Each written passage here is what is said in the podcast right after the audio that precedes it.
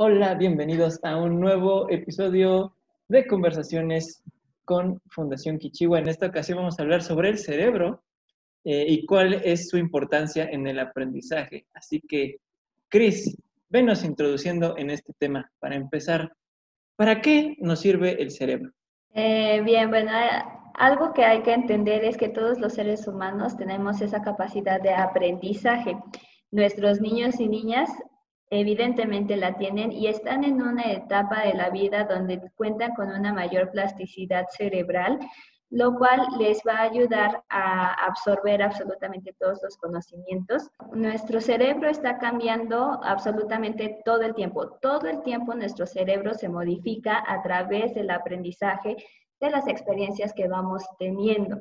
Y eh, nuestro cerebro eh, está trabajando absolutamente todo el tiempo y a su máxima capacidad. Hay un mito por ahí que dice algo así como, eh, el día que ocupemos todo el cerebro, no sé qué va a pasar, ¿no? Eso no es un mito, es un meme, Cris, es un meme. Vamos a poner el meme, aquí. este, no, la realidad es que todos ocupamos nuestro cerebro a la máxima, capacidad del 100%, la diferencia está en la capacidad de almacenamiento que tenemos. Ese sí, no, este, no lo estamos ocupando totalmente porque en nuestro cerebro tiene la capacidad de almacenamiento pues prácticamente infinita. O sea, todo lo que em, vayamos aprendiendo pues se va a ir almacenando, almacenando, almacenando y esta capacidad de aprendizaje nunca se nos va a terminar.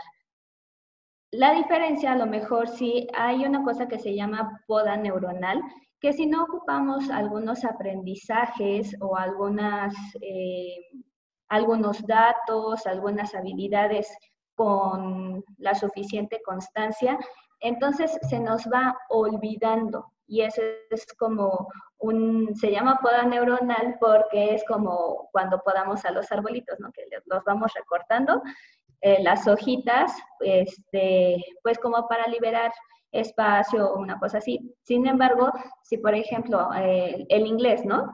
Este, ya lo aprendimos de chiquitos, pero no lo estamos practicando constantemente, se nos olvida pero no es así, simplemente basta con volverlo a practicar un poquito y pum, se te, se te regresa.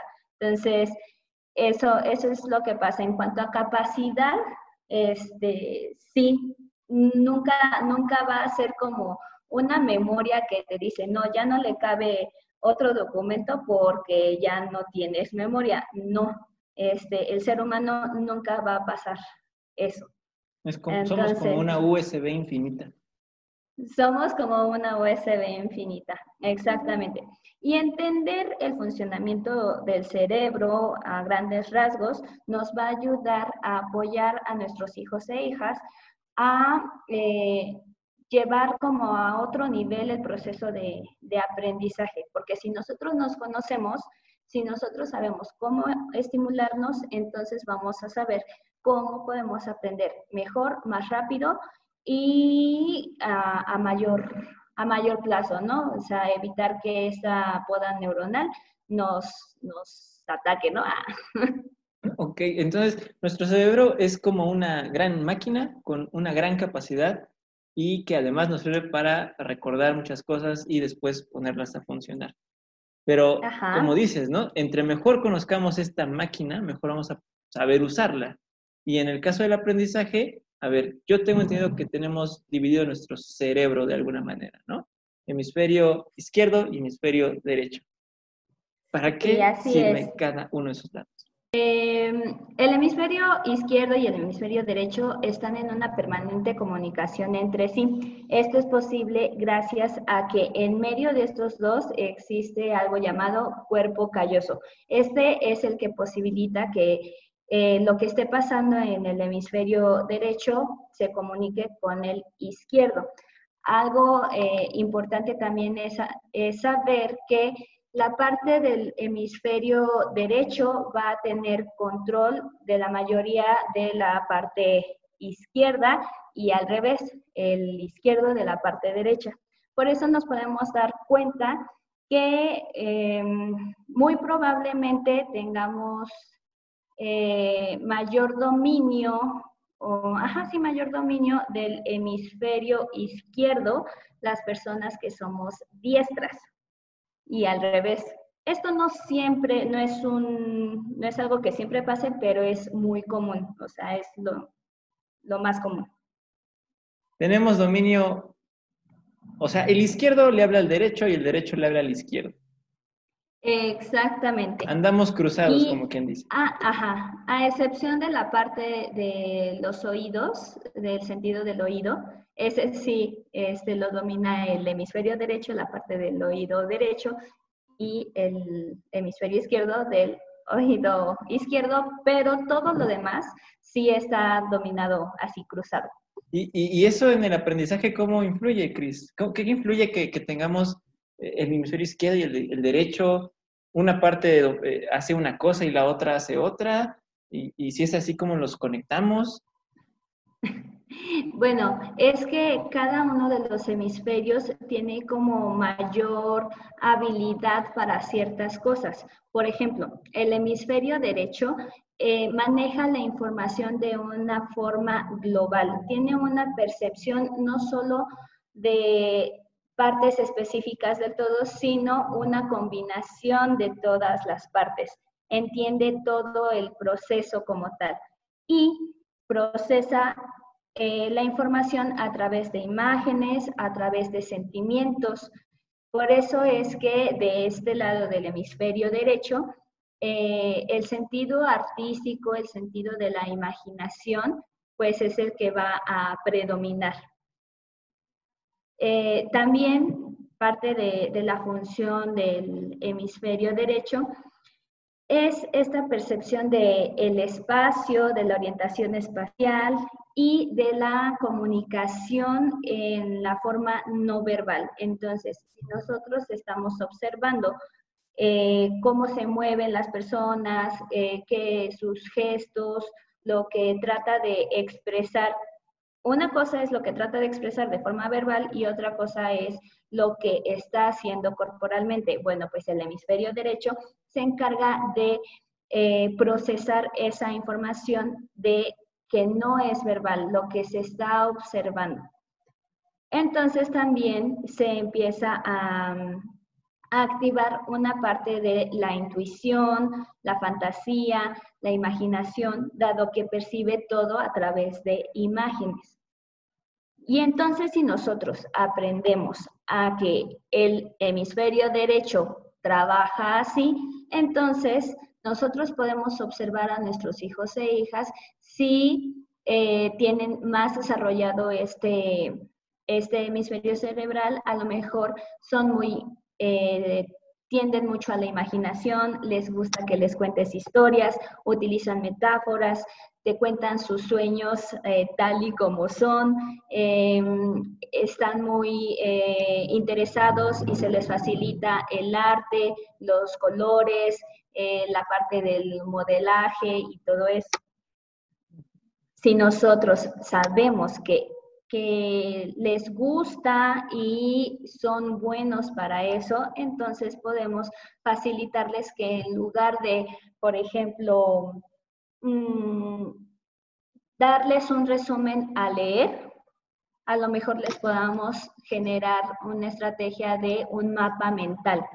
Un mapa mental eh, que tiene un montón de, dibujos, representan ideas, entonces su cerebro lo va a captar de una manera más fácil a que si lo hacemos diferente. Entonces, ya nos explicaste qué pasa con esto del hemisferio derecho. Ahora, un ejemplo para el izquierdo, Cris. Bien, eh, por otra parte, el hemisferio izquierdo se relaciona con la capacidad del lenguaje, el habla eh, en su forma verbal. Ajá. Cómo eh, se hace el habla y la comprensión del lenguaje, la adquisición del significado. Es decir, la, la mesa, tenemos, entendemos que lo que el significado de esa palabra entonces, en la parte izquierda está todo ese procesamiento del lenguaje, tanto oral, idioma como tal, pero también las matemáticas. Las matemáticas finalmente son un tipo de lenguaje. Y de este, de este lado del cerebro es que se da una capacidad de análisis detallado, a diferencia del derecho, que era una percepción más global como sistémica, en la parte izquierda se descomponen las cosas en piezas, en partes, y se trata de comprender el funcionamiento de cada una de esas partes a través de un razonamiento lógico para tratar de entender el funcionamiento. Es como de, de, las partes se va al todo y en el derecho del todo a las partes. Ok, ok, entonces es, es por eso que de pronto hay, algunos pequeños que cuestionan mucho, ¿no? Y algunos que dicen, ah, pues nada más lo hice así, o sea, como que tal vez no tienen un proceso tan elaborado en su mente pero vamos, que se, le ponen atención a distintas cosas, ¿no?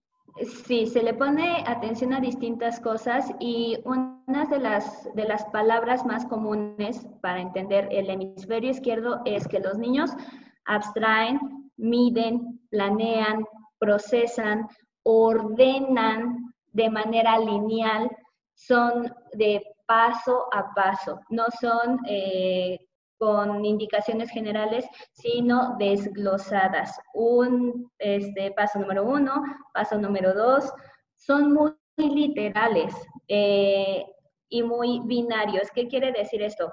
Sí o no, arriba o abajo. Ajá, son como, no hay como puntos medios, se les facilita más el, lo literal, ¿no? Así es como procesan y como analizan la información, por eso son más teóricos, más analíticos y, sus, y para generar nuevas ideas tienen que estar basadas en datos que para ellos sean aceptables, porque los empiezan a razonar con hechos, con experiencias previas y van generando reglas, como reglas de pues que ya han observado antes y que puede que estén relacionadas con estas nuevas ideas, con estos nuevos datos. Solamente así lo pueden como dar por cierto. Oye, está buenísimo porque así lo pueden, ah, o sea, entendiendo esto que nos estás diciendo, también nos podemos llevar mejor con las personas, nos podemos comunicar mejor con las personas. Entendiendo todo esto es que nos vamos a comunicar mejor en familia también podemos conocer que a lo mejor mi hijo pequeño eh, ve las cosas de una manera más global que otro de mis hijos que necesita eh, que se le digan las cosas de manera literal, sin metáforas, porque entiende así, porque procesa la información así. A lo mejor uno puede ser más práctico y el otro puede requerir de mayor tiempo como para entender todo el proceso. ¿Qué más, Cris? ¿Qué más tenemos que, tener en cuenta?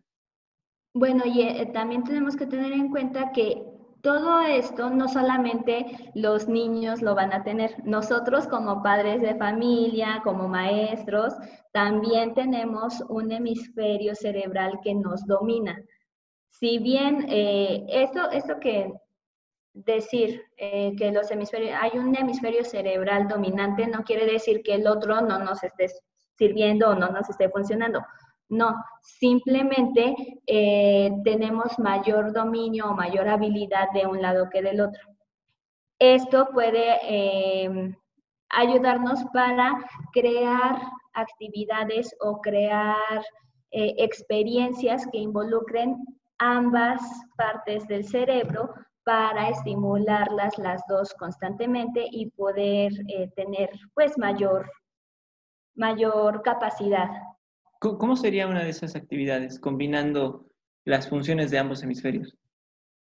Eh, por ejemplo, em, a través del juego, aprender matemáticas. A través de un proceso de arte, de danza, a lo mejor, aprender matemáticas que son cosas muy lógicas, pero podemos incluir la otra parte del hemisferio derecho con el arte. Ir, ir como combinando y estimulando en diferentes momentos cada uno de los hemisferios, porque esto no solamente eh, impacta en, en nuestra forma de aprender, sino es en todo, en cómo nos relacionamos en todos los aspectos de la vida. Porque si nosotros vemos que papá y mamá tienen cierto patrón de comportamiento, entonces vamos creando una secuencia lógica de lo que va a suceder en el transcurso del día. Y entonces se empiezan a crear hábitos, por ejemplo, ¿no? Y ahí ya sabemos que es la parte izquierda la que nos está, nos está ayudando a tener un orden o una planeación dentro de la casa, dentro de las actividades. Pero también el hemisferio derecho nos está ayudando a captar lo que no se dice verbalmente. Si están tristes, si están enojados, si no me lo han dicho. Si mm. nosotros estimulamos esta parte del cerebro, vamos a tener mayor habilidad de podernos contactar más profundamente, por ejemplo, y poder ocupar la lógica en el momento adecuado y aprender a ocupar la parte emocional cuando sea debido. Por eso digo que hay una comunicación entre ambos cerebros todo el tiempo, pero a medida de que aprendamos a diferenciarlos un poco y a saber cómo se comunican entre sí, entonces vamos a tener mayores elementos para eh, acompañar de una mejor manera a los niños y niñas en su aprendizaje, en sus relaciones y en todo, en todo su desarrollo. Ok, entonces, el cerebro es como una máquina plástica que puede ir incrementando su capacidad y recortando cosas que de pronto ya no se utilizan. Pero en la medida en que nosotros vamos estimulándolo con distintas actividades que fomenten la lógica o que fomenten alguna otra función del otro lado del, cerebro, como la creatividad, el juego, vamos a poder ir construyendo estas pues estas interacciones entre ambos para tener una mejor capacidad de comunicación y de aprendizaje. E, es lo que estoy entendiendo. Así es. Eh, el cerebro es la parte con la que aprendemos y es la parte que nos va a ayudar a relacionarnos. Si entendemos su funcionamiento, entonces vamos a entender en dónde podemos estimularnos más para resolver ciertas circunstancias. Okay, bueno, pues papá, mamá, familias, ya saben esto. Gracias, Cris, por compartirnos esta información que seguramente va a ser muy importante. Y también si eres maestro y de pronto se te está olvidando que hay distintas funciones que se pueden utilizar para que tus estudiantes aprendan de diferente manera algún concepto de matemáticas o de arte, bueno, pues ya lo sabes, hay que usar las dos partes, hay que estimular con distintas actividades. Cris, muchas gracias. Vamos a hablar después de estilos de aprendizaje seguramente, que ya hemos venido diciendo eso por tres videos y no lo hemos hecho. Claro que sí. Eh, era importante abordar primero esto para comprender que también los estilos de aprendizaje nos, nos van a ayudar a tener un aprendizaje más rápido, más eh, extenso. Sí, claro, y de dónde viene todo esto, ¿no? Que finalmente es del cerebro. Exacto. Bueno, pues muchas gracias. Recuerden visitar la página de la Fundación y seguirnos en todas nuestras redes sociales. Cuídense mucho, Cris. Nos vemos pronto. Muchas gracias. Nos vemos. Y recuerden que aprender es crear. Bye.